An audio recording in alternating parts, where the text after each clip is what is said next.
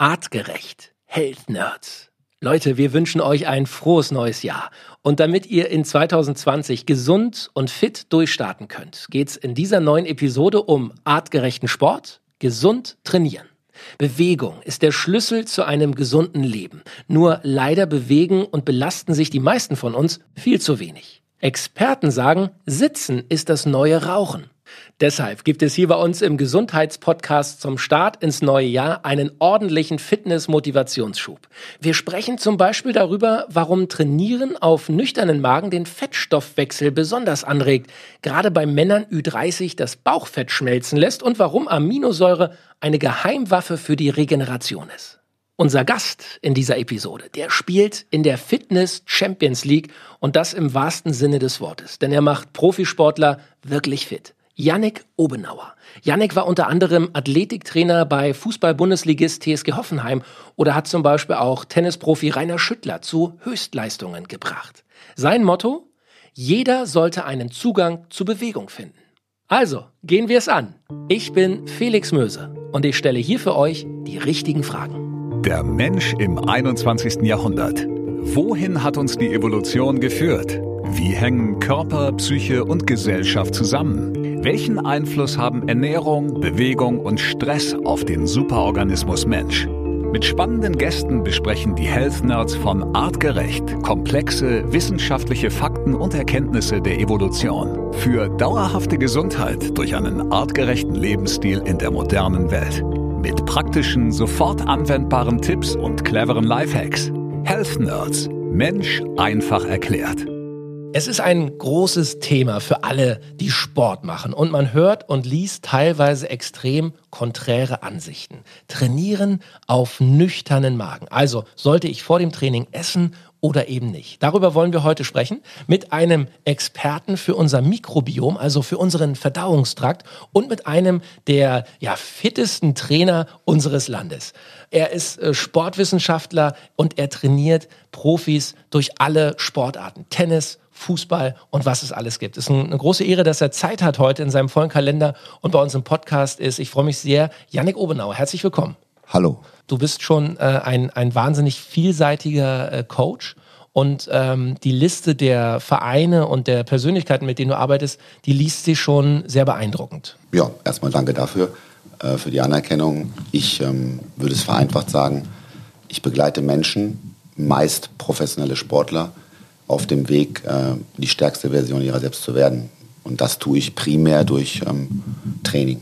Mhm. Und Nebenbei bin ich natürlich jemand, der die Bereiche, die das Training sozusagen schneidet, natürlich auch ähm, versucht, äh, ja, Mehrwert zu bieten für meine Kunden, indem ich äh, da auch äh, Wissen und auch Erfahrung teile. Du bist ein bescheidener Kerl, das äh, kann ich schon mal vorwegnehmen. Ähm, äh, gib uns doch mal zwei, drei Namen. Wer steht auf deiner Trainingsliste? Für wen bist du oder warst du aktiv? Gut, also meine berufliche Laufbahn, wie gesagt, ich bin äh, Sportwissenschaftler, habe das in Frankfurt studiert, ähm, Sportmedizin und Psychologie als Nebenfächer und habe dann darauf im ersten olympischen Sport gearbeitet, am Olympiastützpunkt in Frankfurt, sechs Jahre lang. Und es hat mich zum Tennis verschlagen, zum professionellen Tennis. Ich war auf der Tour, unter anderem mit Rainer Schüttler. Und ähm, daraufhin hat sich meine Begeisterung auch für den Spielsport weiterentwickelt. Ich war dann viele Jahre in Hoffenheim, unter anderem vier Jahre für die Profis verantwortlich äh, als Athletiktrainer. Und momentan begleite ich vor allen Dingen professionelle Fußballspieler. Einer meiner Kunden aktuell ist zum Beispiel der Thilo Kehrer, den ich aufgrund unserer ja, außergewöhnlichen Situation jetzt weniger physisch betreuen kann.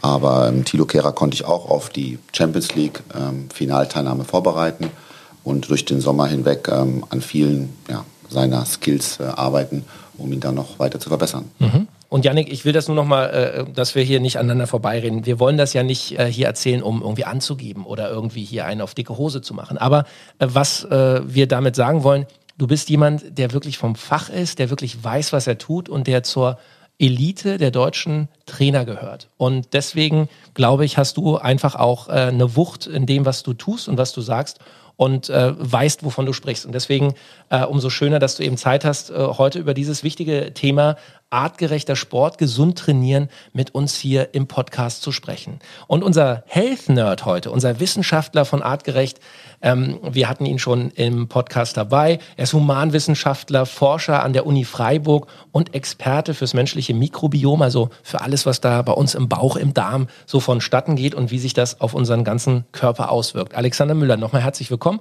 Schön, dass du heute wieder dabei bist. Hallo Felix, freut mich auch sehr.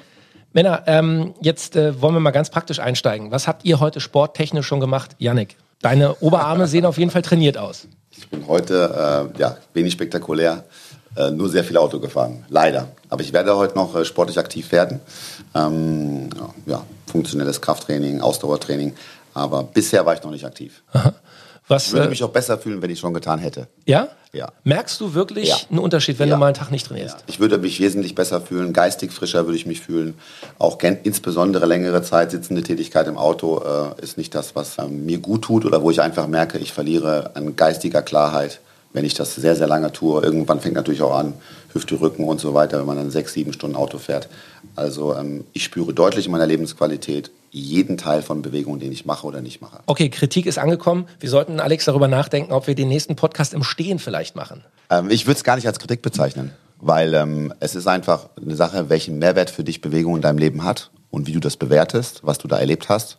Und wenn du Bewegung oder bestimmte Formen von Bewegung für dich als positiv bewertet hast, dann ist das deine Kultur, um dich halt entsprechend gut zu fühlen. Mhm.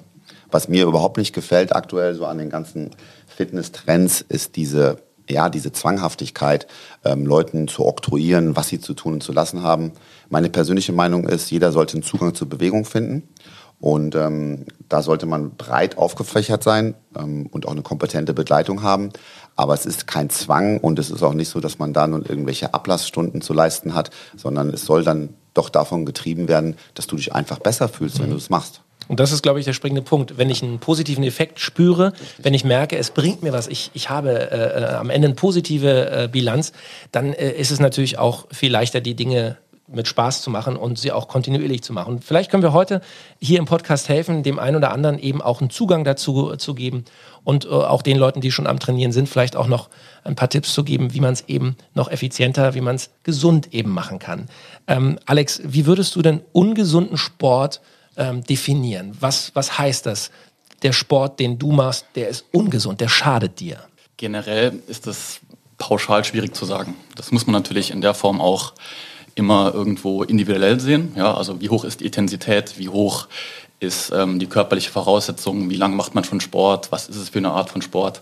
Und daher kommt es immer so ein bisschen drauf an. Ja. Ähm, ich würde nicht von vornherein jetzt generell was als ungesund abstempeln, aber so eine grobe Richtlinie, äh, an der man sich vielleicht halten kann, äh, von der Belastung her, alles, was so über eine Stunde hinausgeht, ja, also wirklich auch in einer hohen Intensität, auch über eine Stunde laufen, über eine Stunde Krafttraining, ähm, dann geht der Körper schon an seine Reserven ran. Dann geht auch sehr viel von der, von der muskulären Struktur kaputt. Es gibt viele Mikrorisse, ja, die der Körper danach heilen muss, wo er, sich, wo er längere Zeit braucht zum Regenerieren. Und äh, darauf sollte man Acht geben. Ja. So eine Stunde ist immer noch irgendwo im gesunden Rahmen. Alles, was darüber hinausgeht, kann dann problematisch werden. Und wenn wir dann so in die Richtung gehen, Marathon oder Ultramarathon oder diese Geschichten, da bewegen wir uns in einem, in einem Bereich, wo wir vom Sportlichen her sagen müssen, das, ist, das hat mit Gesundheit in der Form nicht mehr so wirklich viel zu tun. Und da muss man dementsprechend auch ein bisschen aufpassen. Auch äh, Abnutzung der Gelenke, des Knorpels, ähm, all diese Geschichten, die dann ins Spiel kommen. Und ähm, Leistungssport fängt dort an, wo es auch ein bisschen aufhört, gesund zu sein. Mhm. Okay. Genau, ähm, deswegen heißt es auch Leistungssport. Genau. Ja, klar. Leistungssport hat die Prämisse der Leistung. Ja. Bei maximaler Gesunderhaltung. Das ist kein Gesundheitssport. Ja, also macht das heißt, Äh, von daher ist es sehr wichtig, das zu unterteilen, also die Motive, warum man Sport treibt. Ähm, auch ein bisschen zu hinterfragen, was ist das Ziel meines Tuns? Gesundheit, Gesundheit bei einem Leistungssportler ist ja was ganz anderes als jetzt sagen wir jemandem, der einfach zweimal in der Woche trainiert, mhm. ja, ins Fitnessstudio geht. Äh, wenn ein Leistungssportler sagen kann, er ist gesund, ja, dann heißt das, er kann am Wettkampf teilnehmen, er kann performen, ja, er kann Leistung bringen, er kann sein Training absolvieren und äh, dann bezeichnet man das als gesund. Ja. Mhm. Aber ob das dann über Jahre hinweg auch dann die Lösung ist ja, oder ob das dann optimal ist, ist die andere Frage. Mhm. Das heißt, das äh, Sprichwort Sport ist Mord, was äh, so Jungs wie ich gerne mal bringen, wenn sie sich dafür rechtfertigen, dass sie nicht so regelmäßig Sport machen, da ist durchaus was dran. Man kann es auch übertreiben. Man kann also seinem Körper auch wirklich Schaden zufügen. Ja, im Prinzip hast du die zwei großen Pole, Belastung, Belastbarkeit. Äh, wenn die Belastung viel höher ist wie die Belastbarkeit, je nachdem, was du bisher getan hast, also wenn du das deutlich überschreitest, deine Belastungsgrenzen und das noch sehr schnell tust, dann wirst du sicherlich auch gesundheitliche Konsequenzen spüren. Mhm. Ja, also die Frage ist einfach, in welchem Zustand ist dein Organismus, was hast du bisher getan und ähm, in welchem Rahmen gehst du an diese Belastungsgrenze heran. Und wenn das Missverhältnis groß ist, ist die Konsequenz äh, entsprechend dessen wahrscheinlich, dass du dich verletzt oder deine Gesundheit gefährdest. Mhm. Was können denn so Klar, Verletzungen, also ich sage mal Muskelrisse und so Geschichten, das, das kennen viele Leute oder das ist, sagen wir mal, sehr präsent. Was können aber für Schäden passieren, wenn ich tatsächlich es beim Trainieren völlig übertreibe und wie ein Geisteskranker äh, sieben Tage die Woche äh, nur am, am Pumpen, am Rennen, wie auch immer bin? Ähm, du kannst natürlich erstmal in dieses, in dieses Übertraining reinkommen, ja, also dass deine Leistung äh, beziehungsweise die häufigen Workouts oder die häufigen ja, Einheiten, die du dann machst, dass du die viel zu früh angehst, dass du die Regenerationsphase gar nicht einhältst und dass du dich quasi nicht nach oben steigerst, sondern quasi nach unten hin. Dein Körper nimmt immer mehr ab und das wird dann auch teilweise wirklich richtig gefährlich, also wirklich gesundheitsgefährdend. Mhm. Ähm, die Gefahr für alle möglichen Verletzungen nehmen zu. Äh, man fühlt sich schlechter, man kann sogar teilweise depressiv dadurch werden. Äh, es schlägt sehr stark auf die Psyche, Schlafprobleme und so sind oft an der Tagesordnung. Man fühlt sich generell viel abgeschlagen, der, der Muskelkater ist viel stärker, der Körper tut im Gesamten weh. Das sind alles so Zeichen, auf die man achten sollte und wo man dann gerade auch im, im, im Leistungssport vielleicht auch einen Coach braucht, der diese Belastung steuert, der also sagen kann, okay, äh, denn die nächste Einheit machen wir dann und dann, ja, weil wir brauchen eine gewisse Regeneration, denn viele denken auch, ja, viel hilft viel und Ehrgeiz und, und ballern und los geht's, mhm. ähm, sodass man da auch oft das einfach mal zügeln muss ja, ja. und sagen muss, okay, ne, wir brauchen vielleicht mal einen Tag, äh, einen Rest-Day und danach geht's dann mit äh, aufgefüllten Akkus wieder weiter. Ja, ich mache selber auch manchmal so drei Monate Regeneration, ja, äh, bis zur nächsten Einheit. Ähm, nein, aber ganz im Ernst, äh, wie, wie, wie wichtig ist das Verhältnis zwischen Training und wirklich Phasen der Ruhe, der Regeneration? Also gut, das, was du gerade beschrieben hast, das Wechselspiel zwischen Belastung, Anpassung, ist das entscheidende Kriterium für einen Leistungszuwachs und auch natürlich für, eine, für einen gesundheitlichen Stimulus, der jetzt nicht ähm, zu groß wird, der zu groß wird. Wobei man eins einfach mal ehrlich sagen muss, die meisten belasten sich zu wenig. Ja, also ich denke mal, dass du die Proportionen jetzt siehst, ja, sagen wir mal die Gesamtbevölkerung, also meine Meinung ist die, dass man auf jeden Fall ein höheres Maß an Bewegung, gerade vielseitige Bewegung, nicht einseitig, ja, eine vielseitige Bewegung verkraften kann. Man sieht das daran, wenn du jetzt anfangen würdest, aus, aus einer Lust heraus, einer Wette, wie auch immer, dich auf einen Ironman vorzubereiten, was ja eine immense sportliche Belastung, vielleicht sogar Überlastung ist, würdest du das sehr gut tolerieren, wenn du das langsam steigerst, plus wenn du natürlich auch die Sportartenwechsel praktizierst und nicht nur läufst, ja, oder nur ähm, Krafttraining machst oder was auch immer. Das heißt also, meine Meinung ist die, dass die meisten generell sich generell zu wenig bewegen und auch zu gering belasten. Mhm. Ja, aber der Wechsel ähm, von den verschiedenen Phasen ist elementar wichtig für die Anpassung, für die Leistungssteigerung und für das Funktionsniveau, was letztendlich sich äh, erhöht. Bei der Vielfältigkeit, die du gerade ansprichst, will ich direkt mal ansetzen. Vielleicht können wir das mal ein bisschen sortieren. Welche Sportarten würdet ihr denn als artgerechte Sportarten bezeichnen? Also Sportarten, die uns Mensch im Laufe der Evolution mehr in die Wiege gelegt wurden, als vielleicht kulturelle Sportarten, die in den letzten 100, 200 Jahren aus welchen Gründen auch immer entstanden sind. Ich würde da mal beginnen, natürlich an erster Stelle mit Laufen. Ja, ganz klar. Also auch aus dem Aspekt äh, von früher heraus, als man es noch nicht Sport nannte. Ja, das ist ja auch irgendwo, sagen wir mal, eine Erfindung der Neuzeit. Ja, den Menschen gibt es ja schon seit sieben Millionen Jahren.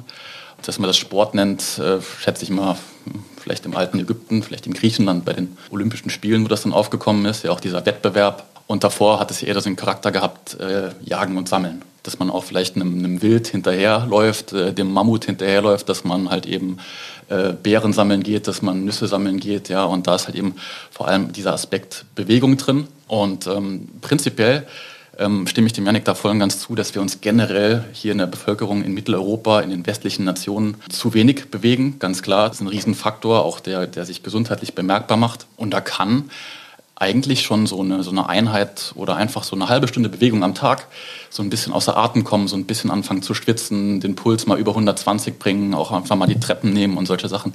Das kann schon ausreichen, um einfach so diesen, diesen gesundheitlichen Aspekt, den der Sport einfach hat, der zu 100 Prozent nachgewiesen ist, auf die klassischen Erkrankungen unserer Zeit, ja, Herz-Kreislauf-Erkrankungen etc., äh, Diabetes, Übergewicht, ähm, reicht da schon vollkommen aus. Ja. Und mhm. das Laufen, vielleicht die Nummer eins, ähm, Radfahren, auch weil es vor allem gelenkschonend ist, genauso wie Schwimmen, ja, ist da sehr empfehlenswert. Und ähm, was in Studien auch immer noch gut rüberkommt, sind so ähm, Rückschlagsportarten. Tennis, Squash und diese Sachen, Badminton, weil ähm, man dort auch scheinbar diesen Gruppeneffekt hat, ja, dass man sich auch äh, in der Geselligkeit oder mit Freunden das zusammen macht.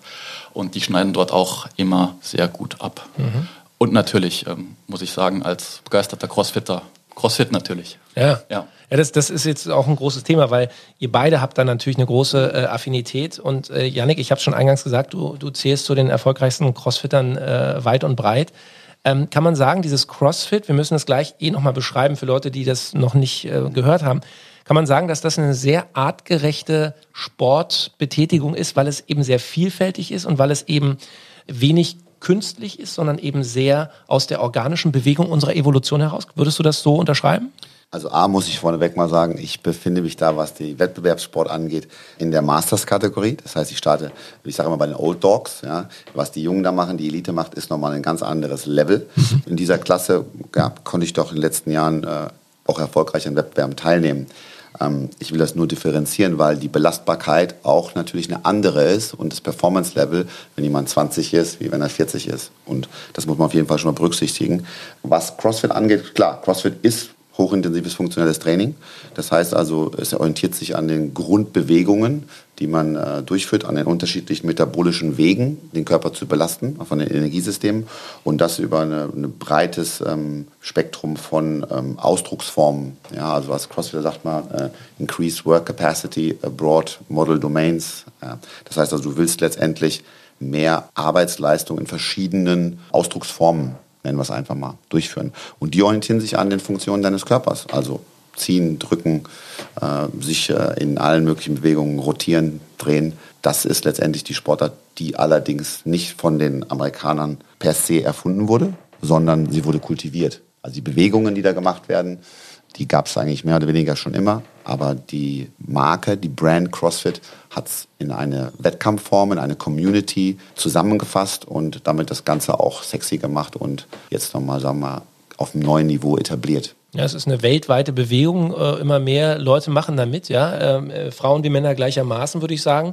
Und was ich aus der Beobachtung zumindest mitnehme, es ist eine Sportbetätigung äh, oder Sportart kann man ja nicht sagen, aber es ist ein, ein System, was äh, nicht langweilig wird. Also ihr habt, glaube ich, sehr viele Variationen. Es gibt nicht nur vorgefertigte Übungen, die man immer wiederholt, sondern ihr benutzt Seile, Taue, Bälle. Also du musst ein bisschen dazu wissen, die, äh, die Historie oder auch woher das Ganze kommt. Das ist stark geprägt von den Herausforderungen, die das tägliche Leben an dich stellt, insbesondere wenn du äh, in dem, im Militär oder in einem Community Service Bereich arbeitest.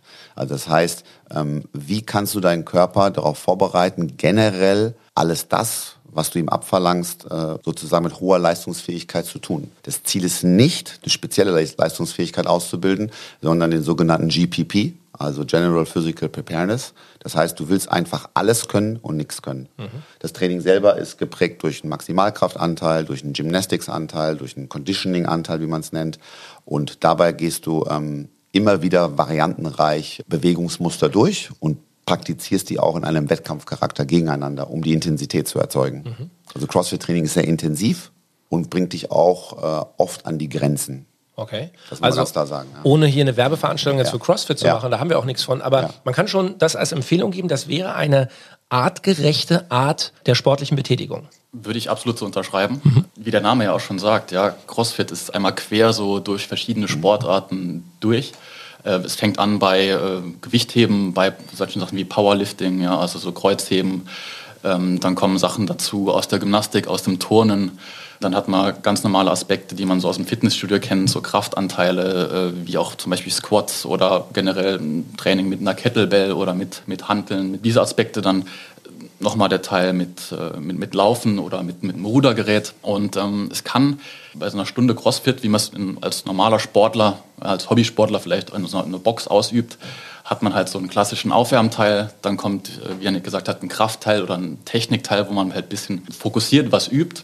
Und dann halt so ein klassisches Workout. Ja, und da gibt es ganz bekannte Workouts im CrossFit, ja, Murph, Cindy, Fran, die haben alle ganz bestimmte Namen, die dann auch sehr intensiv sind, wo man sich auch richtig auspowert. Und was dann noch hinzukommt, oft ist auch so ein ähm, Mobility-Teil. Ja, also wo man auch schaut, dass man gewisse Übungen überhaupt machen kann. Ja, dass man den Körper in der Form auch stärkt dass man den Bewegungsumfang überhaupt mitgehen kann. Ja, zum Beispiel ein Klassiker ist da der Overhead Squat. Ja, das kann jeder gerne mal probieren. Einfach sich hinstellen, die Arme gerade über den Kopf strecken und dann in die Hocke gehen. So, also eine Kniebeuge, möglichst weit runter. Mhm. Und das ist dann schon vom Bewegungsumfang der Hüfte teilweise angeschränkt, von den Knien, von den Schultern. Und äh, dafür macht man auch diesen Mobility-Teil, damit man überhaupt manche Übungen oder manche äh, Ausführungen in der Form machen kann. Ja, ich habe schon Probleme, wenn ich mich bücken muss, auch Schnürsenkel zubinden soll. Ja, aber genau das, was er sagt, ist natürlich auch einerseits der Anspruch, andererseits auch die Gefahr. Und deswegen sage ich, diese Sportart ist auch nicht für jedermann geeignet. Mhm. Ja, natürlich mit richtiger Begleitung kann man diese Basics auch erlernen, aber es ist doch davon geprägt, dass es ähm, sehr viel abverlangt und sehr komplexes und vor allen Dingen auch komplexe funktionelle Bewegungen unter Ermüdung abverlangt. Und das ist ein Punkt, der ähm, immer wieder kritisch gesehen wird. Das heißt also, grundsätzlich ist das eine Methode, die sehr gut funktioniert die mich auch begeistert, die aber auch ein ganz klar äh, eine Downside hat, die insbesondere darin liegt, dass man eben in hohen Ermüdungsgraden immer noch versucht, komplexe Bewegungen zu machen, dabei natürlich auch in Fehlhaltungen reinkommt, Überlastungen reinkommt ähm, und das Ganze noch gepusht durch eine Community oder den Wettbewerb. Das ist nicht jedermanns Sache, das hat gewisse Gefahren, aber insgesamt ist es auf jeden Fall, um deine Frage dazu beantworten, artgerecht und auch, ähm, wenn man dafür der Typ ist, ist es auch mit viel Spaß verbunden. Wenn ich noch einen kleinen Teil da hinzufügen dürfte, mhm. was mir am CrossFit eigentlich auch noch gut gefällt, ist, ähm, um das CrossFit herum noch so ein bisschen der gesunde Lebensstil mit mhm. vermittelt wird. Ja, es gibt auch dann äh, öfters mal auch ein, wo man über Ernährung spricht oder wo es mal ein Ernährungsseminar gibt, wo es auch, auch Coaches gibt, die sich dann halt eben mit der Ernährung auskennen oder die dann speziell für CrossFit beziehungsweise für Ausdauersport, für Kraftsport dementsprechend da mit dabei sind, ja, oder man auch die Zusatzausbildung machen kann in die Richtung. Und ähm, gerade auch in den USA ist das schon ein bisschen bekannter und ein bisschen größer. Dort ist das schon an Schulen, ja, wo man einfach merkt, die, die Kinder werden fitter dadurch. Das ist ja sowieso immer so das Thema, bewegen die sich auch genug ja, oder sitzen die nur vorm Smartphone oder vorm Bildschirm und CrossFit ist da ein sehr guter Ausgleich. Und man hat das auch noch ähm, herausgefunden, gerade so für Jugendliche, die so ein bisschen mal aufpassen muss, kommen die von der Straße runter ja, und dann integriert man die in so eine, eine CrossFit-Box an die Workouts, kennt man vielleicht so ein bisschen auch vom Boxen, ja, sodass man so ein bisschen da auch das Aggressivitätspotenzial ja, so ein bisschen abpuffern kann. Mhm. Also da steckt noch einiges mehr hinten dran. Super. Also CrossFit nehmen wir mit. Gute Geschichte, nicht für jeden, aber doch für einen großen Teil der Bevölkerung sicherlich eine Sache, mit der man sich mal auseinandersetzen sollte. Wenn wir hier im Podcast heute über artgerechten Sport und über gesundes Training äh, sprechen wollen, müssen wir natürlich auch über Ernährung sprechen. Ich weiß, da scheiden sich so ein bisschen die Geister. Man hört immer wieder Widersprüchliches. Yannick, wie würdest du es einschätzen? Trainieren auf nüchternen Magen. Ist das nun eine ähm, ja, wissenschaftlich belegbare gute Sache oder gibt es Dinge, die dagegen sprechen? Also erstmal vorneweg, Thema Ernährung. Dieses Thema ähm, schneidet natürlich alle Bereiche, die wir vorher auch genannt haben. Ja. Ganz klar. Auch die Fragen, die aufkamen zum Thema Belastungssteuerung, Pausentage, Verhältnis Belastung und äh, Belastbarkeit wird davon maßgeblich geprägt, in welchem Funktionszustand ist dein Organismus. Und das wiederum wird stark dadurch beeinflusst, wie du dich ernährst. Ganz konkret jetzt zu dem Thema äh, nüchternes Training. Ich selber bin da ein Verfechter davon. Ja, ich finde, das hat da positive ähm, Resultate erzielt, insbesondere weil die Insulinsensibilität hochgeht, weil der ähm, Fettstoffwechsel angeregt wird und ähm, man dadurch die Möglichkeit hat, auch, sage ich mal, in einer sehr einfachen Art und Weise seinen Organismus auch physiologisch zu trainieren. Allerdings muss man ein paar Dinge auch beachten weder zu lang noch zu intensiv, weil ansonsten Katecholamine, Stresshormonlevel ist sehr hoch, dann wiederum hat das auch eine Downside. Aber grundsätzlich halte ich sehr viel vom nüchternen Training. Auch im Leistungssportbereich, bei Ausdauersportarten wird das ähm, praktiziert, um eben, wie schon gesagt, den Lipidstoffwechsel deutlich zu verbessern und damit auch im längeren Ausdauerbereich die Glukose doch zu sparen und damit ähm, sagen wir, das Superbenzin ein bisschen später zu verbrauchen. Mhm. Da gebe ich direkt an den Wissenschaftler weiter, Alex. Evolutionär betrachtet, dieses nüchterne, äh, sagen wir mal, sich bewegen, also sich erst bewegen, bevor ich äh, an den Kühlschrank gehen kann, das ist natürlich in unseren Genen eigentlich genau so verankert. Ja, genau, wie du es gesagt hast, ähm, das ist in unseren Genen verankert. Ich kann dem Janik auch nur in der Form voll und ganz zustimmen, auch als Sportler, beziehungsweise für den gesundheitlichen Effekt. Ja, macht es Sinn, dass man sich vor allem auch morgens oder vor der ersten Mahlzeit mal bewegt. Ja, und wenn wir das jetzt unter dem, dem evolutionären Aspekt betrachten, man musste natürlich auch erstmal jagen gehen oder man musste auch erstmal sammeln gehen. Ja, man muss die, die, die Früchte erstmal pflücken oder die Pilze oder die Beeren sammeln oder das Mammut erlegen oder das Reh. Dann hat man sich vorher bewegt und danach hat man dann gegessen. Heute hat das sich so ein bisschen anders eingeschaukelt. Ja, der Kühlschrank ja, war damals noch nicht erfunden. Das, das berühmte Frühstück, ja, hatten wir schon mal das Thema. Aha. Und ich bin auch eher der Fan davon zu sagen, okay, man schiebt das Frühstück nach hinten und man trainiert morgens oder macht ein Workout oder bewegt sich. Es ist auch vollkommen okay, wenn man da eine Stunde spazieren geht. Ja, in den Wald, hervorragende Sache oder mit dem Hund raus, ist auch vollkommen in Ordnung. Ja, es muss kein knallhartes Workout sein, es muss auch kein Krafttraining sein, aber einfach dieser Bewegungsaspekt. Denn das ist der, der springende Punkt, der Janik hat es schon gesagt, der Stoffwechsel stellt sich um. Und das ist gerade als Empfehlung für, sagen wir mal, Männer ab 30, vor allem auch mal dieses Problem des, äh, des Bauchansatzes, dass sich so ein bisschen Fett am Bauch bildet. Man ist sonst relativ schlank, aber es setzt halt am Bauch an. Und vor allem auch dieses viszerale Fett, das heißt im Bauchraum zwischen den Organen, was auch relativ gefährlich ist. Und wenn man morgens dann auf nüchternen Magen trainiert, kann man vor allem diese, diese Fettreserven relativ schnell angreifen. Ja, das ist ein riesengroßer Vorteil. Und wie gesagt, halbe Stunde reicht in der Form, ja, am besten draußen. Und ähm, um das eventuell noch so ein bisschen dann zu fokussieren, so lang wie möglich das wenn man auch wirklich abnehmen möchte oder wenn man diesen gesundheitlichen Effekt haben möchte, das Frühstück oder die nächste Mahlzeit einfach noch hinauszögern und dann gerne noch äh, als Kombination mal mit Kältereizen, mit Wärmereizen, ja, mal noch eine Sauna nutzen oder diese Geschichten dazu. Das ist eigentlich ideal, um dieses Viszerale und dieses Bauchfett schmelzen zu lassen. Mhm. Also hat einen großen gesundheitlichen Effekt, dieses nüchterne Trainieren. Janik, du trainierst ja auch mit, mit äh, Profis, äh, mit Fußballprofis.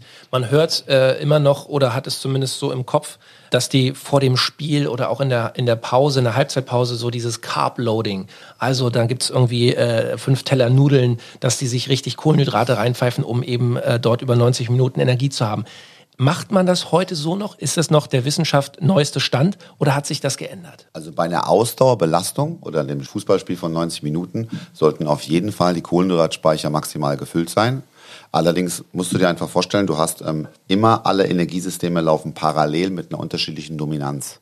Das heißt also, je mehr du an Energie bereitstellen kannst über Fettsäuren, desto mehr kannst du deine Glukose sparen. Also beim Fußballspiel, du kannst die schnellen Aktionen, die Sprints und so weiter natürlich dann länger mit Hilfe von den Phosphat und der Glucose abdecken, weil du die anderen ruhigeren Belastungen prozentual, das lässt sich natürlich auch alles messen, über Fettsäuren verstärkt abdecken kannst. Deswegen hat jeder Ausdauersportler das Bestreben, möglichst großen Anteil seiner Energie über Fettsäuren, wenn möglich, bereitzustellen. Mhm. Weil die sind nahezu unbegrenzt, haben natürlich eine andere Energieflussrate, ergo braucht man mehr O2, hat zur Folge, Intensität geht runter. Auch im Training, Intensität ist zu hoch, Fettstoffwechsel ist natürlich dann geringfügiger trainiert. Und das Bestreben hat jeder, auch ein Fußballspieler. A, mit maximal ausgeprägten Fettstoffwechsel generell zu sein aber B gleichzeitig spielnah, das Superbenzin, maximale Tankung. Nudeln werden wahrscheinlich nicht mehr so ganz die Popularität haben, von denen du vorhin gesprochen hast. Aber generell natürlich, ähm, die Kohlenhydratspeicher sollten auf jeden Fall voll sein, äh, bevor das Spiel beginnt, nach wie vor. Das heißt, die Wissenschaft hat sich da in den letzten Jahren schon ein bisschen geändert, oder? Es hat sich schon ein bisschen aktualisiert. Würde ich so bestätigen was man unterscheiden sollte, ist dieser Aspekt, tue ich jetzt aus einem gesundheitlichen Anlass, mhm. tue ich es, ob ich fitter werden möchte, ob ich abnehmen möchte mhm. oder will ich Erster werden. Ja, will ich äh, die deutsche Meisterschaft gewinnen, will ich an den deutschen Meisterschaften teilnehmen, will ich zu den Weltmeisterschaften, will ich zu den Olympischen Spielen, also will ich Leistung. wirklich Leistung bringen, ja. ja. also richtig krass Hochleistung. Mhm. Dann ähm, ist das vielleicht nicht der richtige Ansatz, dass man sagt, okay, nüchtern trainieren, weil dann da braucht man quasi jedes Kohlenhydrat und äh, gerade auch wenn man darauf Wert legt, Kraftzuwachs, ja, Muskelaufbau und wenn es in die Richtung geht oder Wettkampf in den nächsten ein, zwei, drei Wochen, dann äh, sollten die Kohlenhydratspeicher auf jeden Fall voll sein. Weil wenn man dann zu viel macht, dann greift der Körper zu sehr seine eigenen Reserven an, vielleicht die Fettspeicher, vielleicht aber auch, äh, hat er nicht genug Proteine, ja, ja. dann nimmt er das aus den Muskeln mhm. und dann wird es halt eben dementsprechend gefährlich, dass man einfach durch Training die eigene Muskulatur abbaut. Mhm. Wenn wir über Sport reden, wollen wir einmal auch äh, neue Sportarten zumindest anreißen. Also E-Sport. Ja? Ich weiß nicht, ob ihr euch damit mal beschäftigt habt. Ich weiß, auch im Fußball ist es mittlerweile ein, ein großes Thema. Markt, ja? Markt, und, klar. und, und die Jungs sitzen auch teilweise drei, vier Stunden äh, an der Konsole und, und leisten, sagen wir mal, Kopfsport. Mhm. Wie ist es da mit äh, Ernährung, Regeneration und natürlich auch Bewegung? Also A hat sich das Ganze extrem professionalisiert. Das heißt, die haben äh, die entsprechenden Etats und natürlich auch einen Staff um sich herum, von Trainern über äh, Ernährungsberatern bis hin zum Management. Sehr viel Aufwand wird dort betrieben und das, der Markt ist stark am Wachsen. Natürlich sind da Stressfaktoren sind. Motorisch passiert da jetzt sehr wenig. Ja, vielleicht im Am- Gehirn, am im, Daumen äh, im vielleicht. Cortex vielleicht, ja. Im Gehirn, äh, Cortex wird da einiges passieren. Aber ich glaube, hormonell sind da immense Auslenkungen, die sich damit begründen, dass du permanent stimulierst, ohne dich motorisch zu bewegen. Also ich glaube einerseits, dass das in einem gewissen Volumen äh, sehr ungesund ist, muss ich ganz ehrlich sagen. Nicht generell, aber das Volumen, weil du ja permanent deine Gehirnareale befeuerst äh, und äh, nicht in irgendeine motorische Bewegung hineingehst. Ja. Im Gegenteil, der Stimulus wird immer größer, den du von außen jetzt optisch wahrnimmst. Ähm, und die Diskrepanz zu deiner eigenen Bewegung wird damit nur vergrößert. Ja, das glaube ich einerseits. Trotzdem ist natürlich Fun, das zu sehen und auch Fun, das zu machen. Deswegen haben die auch unter anderem Trainer, die dann präventiv mit denen arbeiten, um auch dann den Stresshormonlevel unter anderem durch Bewegung und auch die Haltung, die natürlich meistens sitzend ist beim Spielen, dann wieder auszugleichen. Das heißt, die haben auch erkannt, das ist sehr interessant, insbesondere für die ganzen Büroathleten, die haben auch erkannt, dass ein begleitendes Training motorisches Training ihrer Leistungsfähigkeit geistig bei ihrem Spiel gut tut. Das heißt also, die machen das nicht, weil sie die Johanniter sind, sage ich mal so, sondern weil die einfach erkannt haben, die Leistung lässt nach, wenn man eben sechs, acht, zehn Stunden diese Sportler, in Anführungszeichen muss ich ganz klar sagen, aber diese Sportler trainieren sehr hart, trainieren sehr viel. Ähm, Und von daher haben die auch dann schon Abnutzungserscheinungen und Überlastungen, die dadurch begründet sind, dass sie halt 10, 12 Stunden sitzen und ihr Gehirn die ganze Zeit natürlich dann mit äh, Dopamin und äh, allen möglichen Stresshormonen, Fluten zuballern. Aber der, der Kalorienverbrauch auch bei dieser Art von Sport, Alex, wir haben auch schon mal über den Schachspieler gesprochen, das ist schon enorm, was zum Beispiel ein Schachspieler, ein Profi, so in, in einem Match da an einem Tag verbrauchen kann. Ja, der Schachspieler, der kann bis zu 5000 äh, Kalorien allein nur quasi durch seinen Denksport verbrauchen. Schon ordentlich. Ähnlich ja. ist es, ja, ähnlich ja. ist es wahrscheinlich auch beim, beim, beim E-Sportler. Ja. Ja. Ich kenne da keine genauen Zahlen, aber ich kann mir vorstellen, dass es in die ähnliche Richtung geht. Und ja, das ist Sport. Ja. Die haben einen erhöhten Puls, die schwitzen auch, äh, die haben auch hormonelle Veränderungen, wo man merkt, okay, da ist eine Drucksituation. Es gibt die Wettkampfform, es hat eigentlich alle Anzeichen von Sport. Wie der Janik sagt, es wurde extrem professionalisiert, weil früher waren das vielleicht einfach klassische Zocker. Ja, die hatten jetzt mit Gesundheit, Ernährung und all diesen Sachen und Bewegung nicht so viel am Hut. Ich will da niemanden über den, über den Kamm scheren jetzt, aber so generell kommt das ja aus der Richtung. Und ähm, da kann man auch extrem viel herausholen. Ja. Vor allem, wie gesagt, wenn man acht bis zwölf Stunden vor dem PC sitzt, dann ähm, sollte man vielleicht die eine oder andere Sitting Break mal einbauen. Ja, was ja auch ein Riesenthema ist, generell auch für unseren Lifestyle, dass wir auch acht Stunden auf der Arbeit ja, zum Beispiel vor dem PC sitzen und dann noch zwei Stunden nach Hause fahren und dann sitzen wir noch drei Stunden auf der Couch. Und ähm, wie gesagt, da ist ein, äh, in die Richtung sitzender Lifestyle extrem viel an Wohlbefinden rauszuholen. Jetzt, Leute, wollen wir mal die Dinge noch ein bisschen sortieren und hier auch jetzt äh, ganz konkrete Tipps mal geben, ja? Also, wir sind uns alle einig, generell bewegen die meisten sich zu wenig. Es muss nicht immer äh, ähm, der Ausdauersport oder der Leistungssport sein, aber generell mehr Bewegung. Spazieren gehen, sich bewegen, vielleicht mal leichtes Joggen, regelmäßig etwas tun, sind wir uns einig, ist wichtig. Ernährungstechnisch eine vielfältige Ernährung, eine Ernährung, die wir als artgerecht bezeichnen würden, also mit äh, Lebensmitteln, die wir irgendwie immer schon konsumiert haben in unserer Evolution. Und ähm, wir sollten regenerieren. Ja, also Pausen wirklich einlegen, auch dem Körper eine Phase geben, wo er sich wieder ähm, regenerieren kann. Was kann ich tun, um zum Beispiel diese Regenerationsphase zu verstärken oder zu unterstützen? Regeneration, wie gesagt, Reizsetzung, Training, Bewegung, Regeneration auf jetzt muskulärer Ebene ist natürlich davon abhängig, inwieweit du auch dann die entsprechenden Aminosäuren zur Verfügung hast, um dann äh, diesen, den Reiz, den du gesetzt hast, auch in eine Anpassung umzusetzen. Ergo gibt es da die Möglichkeit, unter anderem auch von artgerecht äh, das Produkt ähm, Amin zu verwenden. Das heißt also, damit habe ich die Möglichkeit, sofort, instant ähm, meinem Körper die ähm, wichtigen Aminosäuren zu geben, sodass er sofort in den Regenerationsprozess reingehen kann. Darüber hinaus muss ich schauen, dass natürlich Wasser, Elektrolyt und natürlich auch den Kohlenhydratspeicher wieder ähm, ja, bediene, auffülle.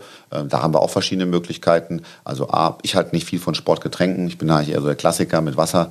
Das ist meistens sehr gut getan. Und ähm, darüber hinaus, insbesondere wenn ich mehrere Belastungen in kurzer Zeit durchführen möchte, soll ich dafür sorgen, dass ich auch entsprechende Energiequellen habe. Wenn ich nicht die Möglichkeit habe, äh, wirklich ähm, so zu essen, dass es auch für mich passt in dem Moment, kann ich auch zum Beispiel aus dem Perform-Paket äh, das Energy verwenden, um mir nochmal die Möglichkeit zu geben, äh, einen kurzen äh, ja, Energieausgleich auch zu haben. Mhm.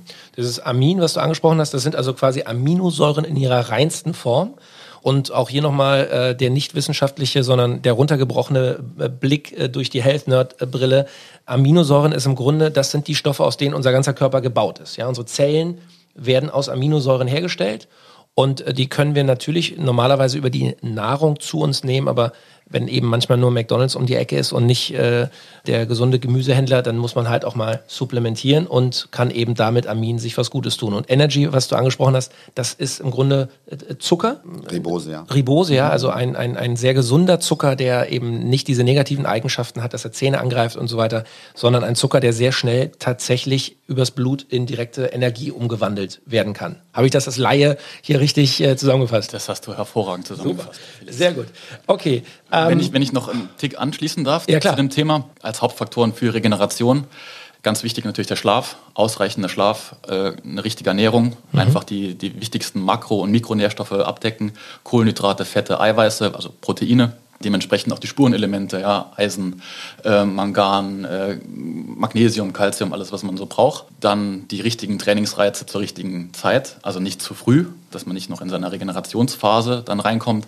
Und äh, für den Leistungssport ist es dann empfehlenswert, wenn man das schon ein bisschen supportet. Das kann man natürlich auch als, als Hobbysportler, das ist gar keine Frage, aber im Leistungssport ist es tatsächlich dann oft notwendig und dort empfiehlt sich dann wirklich diese freien Aminosäuren, die vor allem direkt im, im Mundraum aufgenommen werden. Ja? Und äh, das Amin von Artgerecht, das enthält halt diese, vor allem diese neuen essentiellen Aminosäuren, die man auch nur über die Nahrung aufnehmen kann, auch die drei BCAAs, äh, Leucin, Valin, Isoleucin, die für die Regeneration des Muskels, für den Muskelaufbau doch äh, absolut wichtig sind mhm. und darauf sollte man dann achten. Das ähm, Energy gerne als Booster davor, ja, weil es einfach den perfekten Zucker direkt zur Verfügung stellt, der in ATP umgewandelt werden kann, in, in Energie quasi, das was den Muskel quasi dann bewegen lässt. Und als Ergänzung vielleicht noch dazu, wir hatten es eventuell auch schon ein oder zweimal davon, das Lactoferrin. Weil ähm, intensiver Sport ist auch immer eine Belastung fürs Immunsystem. Ja, das kennt man auch oft von Sportlern, die haben gern mal dann eine Erkältung oder ja, weil es einfach, weil der Körper sich sehr viel heilen muss. Ja, diese ganzen Mikrorisse in den, in den Muskeln etc. Da hat das Immunsystem extrem viel zu tun. Und mit Lactoferrin kann man so ein bisschen dann da auch unterstützen, das Immunsystem in seiner Funktion, dass man vielleicht auch dann das nicht irgendwie mit einer Erkältung, äh, dass die noch irgendwie reinrutscht, was einen dann wieder zwei Wochen ausfallen lässt etc. Und da wird sich das dementsprechend noch äh, anbieten. Super spannend und ähm, ich, ich würde gerne noch die Chance nutzen, wenn wir hier schon so geballte Fachkompetenz am äh, Podcast-Tisch sitzen haben. Yannick, wenn wir mich als Beispiel nehmen. Ich bin jetzt 40, mache, sagen wir mal, gerade gar keinen Sport und entscheide mich jetzt mit dem Podcast, hey, ich fange jetzt an und werde mich wieder bewegen wollen. Wie würdest du mir eine Sieben-Tage-Woche empfehlen? Sagen wir mal, ich fange an einem Montag an. Ähm, wie würdest du Training, Ruhephasen, äh, Regeneration mir einteilen? Also A, vorneweg würde ich dich nicht als äh, unsportlich bezeichnen. Nicht, weil du nun konkret Sport oder nicht Sport machst, sondern einfach, wie energetisch du deinen Tag gestaltest. Ja, sieht man ja, wie du dich hier auch äh, ja, bewegst und wie du da aktiv bist. Das sind alles Bewegungen, die vielleicht nicht als Sport kategorisiert werden, aber ich denke, du hast insgesamt einen aktiveren Lifestyle, wie du es eigentlich denkst. Mhm.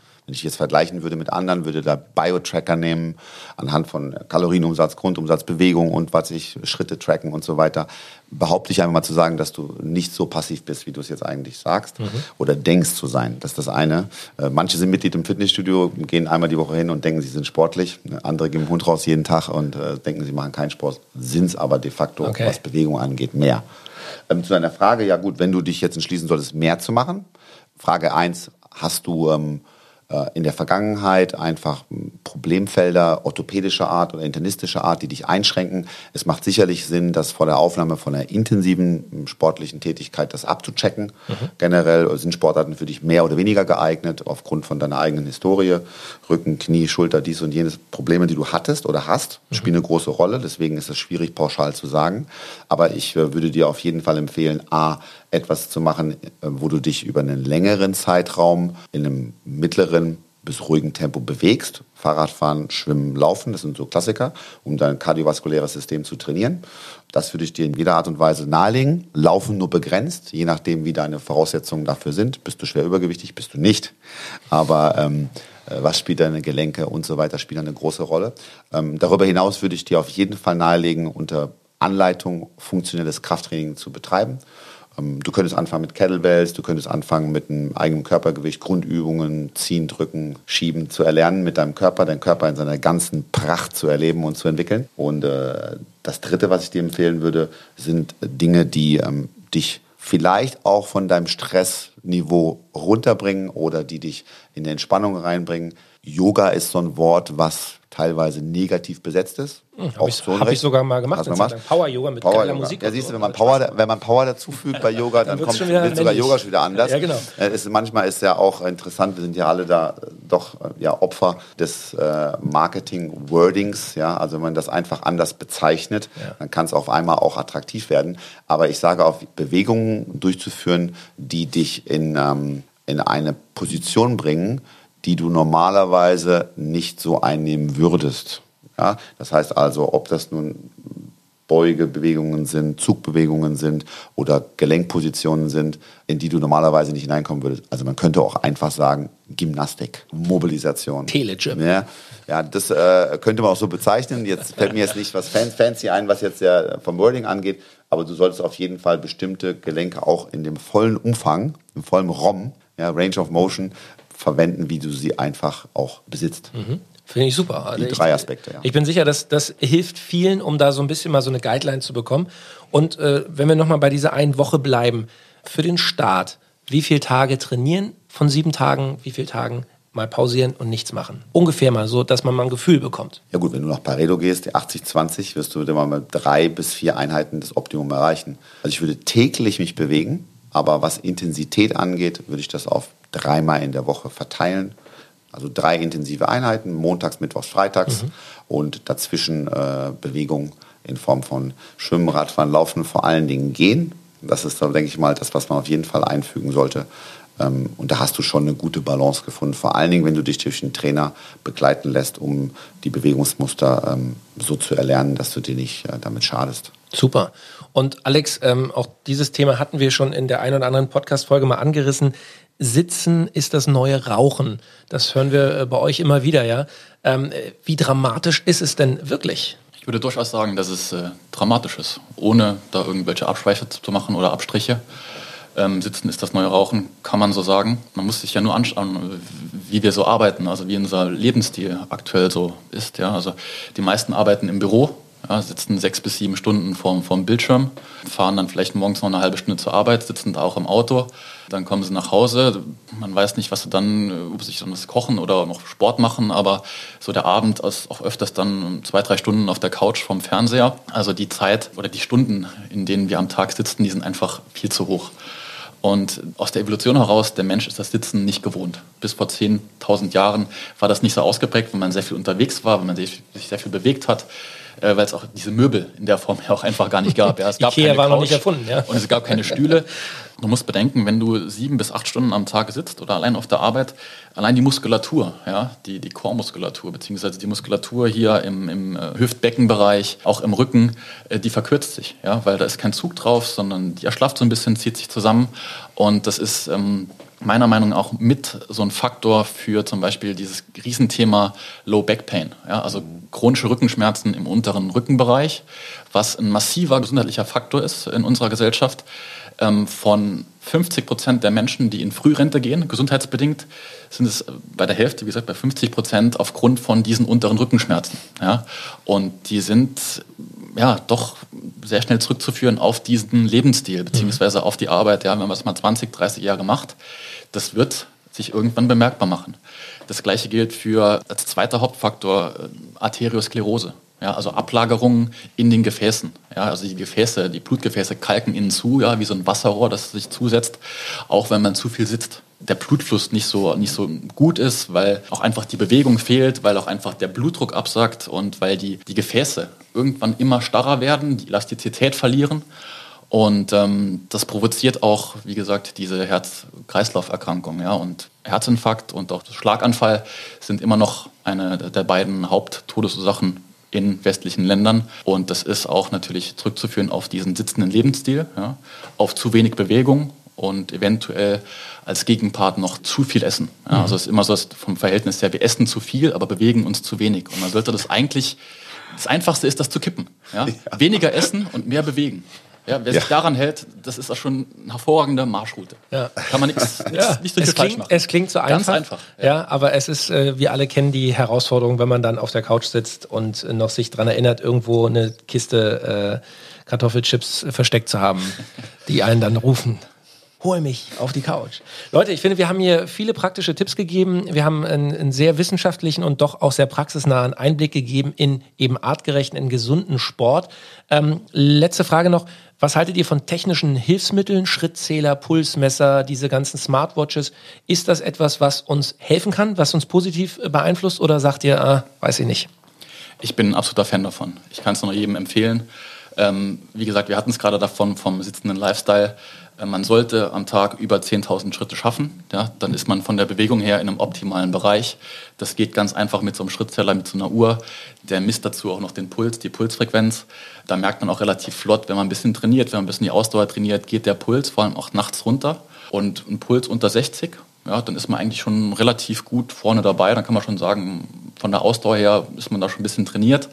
Wenn er so, normalerweise ist er bei 70 bis 80 und die, diese Pulsuhr kann da einfach ein guter Ratgeber sein, ja, mhm. wo man sich hinbewegen sollte. Wie ist bei dir, Janik? Hast du auch so Dinge? Also ich finde es generell alles, was dich in die Bewegung bringt und was dir hilft, deinen eigenen Körper besser zu verstehen, hat seinen Nutzen. Und dabei sind diese Tools klasse. Klasse, um einfach sich selber wieder neu zu kalibrieren. Also selber zu sehen, wie viel habe ich eigentlich heute mich bewegt, wie viele Schritte habe ich denn gemacht. Ich bin allerdings da selber ein bisschen, ja, A, lazy, äh, alles zu tracken. Ähm, und man verliert auch oft dann meiner Meinung nach den Fokus, wenn es zu sehr ums Tracken geht, wenn man sich sozusagen darin verliert im Tracken. Ähm, aber grundsätzlich ist es ähm, absolut sinnvoll, sich ähm, damit auseinanderzusetzen. Geht ja meist schon über das Telefon selber, übers, äh, Smartphone, dass man schon einen Schrittzähler hat, dass man einfach Bewusstsein entwickelt, wie viel bewege ich mich und auch sich selber damit ein bisschen herauszufordern, zu challengen und zu sagen, komm, ich versuche die 10.000 Schritte zu machen. Wo stehe ich denn heute? Wie Treppenstufen habe ich denn gemacht? Wie war mein Puls? Das sind alles Sachen, die dir dabei helfen, einen insgesamt gesünderen und aktiveren Lebensstil aufzunehmen. Ein herrliches Schlusswort. Leute, vielen herzlichen Dank. Yannick Obenauer und Alexander Müller. Eine sehr äh, informative, sehr lehrreiche, spannende äh, Podcast-Folge. Artgerechter Sport, gesund trainieren. Ich sage herzlichen Dank. Und Leute an euch, also äh, ich hoffe, ihr habt was mitgenommen. Trainiert mehr, bewegt euch mehr, habt Spaß am Sport, lernt euren Körper wieder neu kennen und äh, bleibt vor allem schön gesund. Artgerecht. Health Nerds. Mensch einfach erklärt.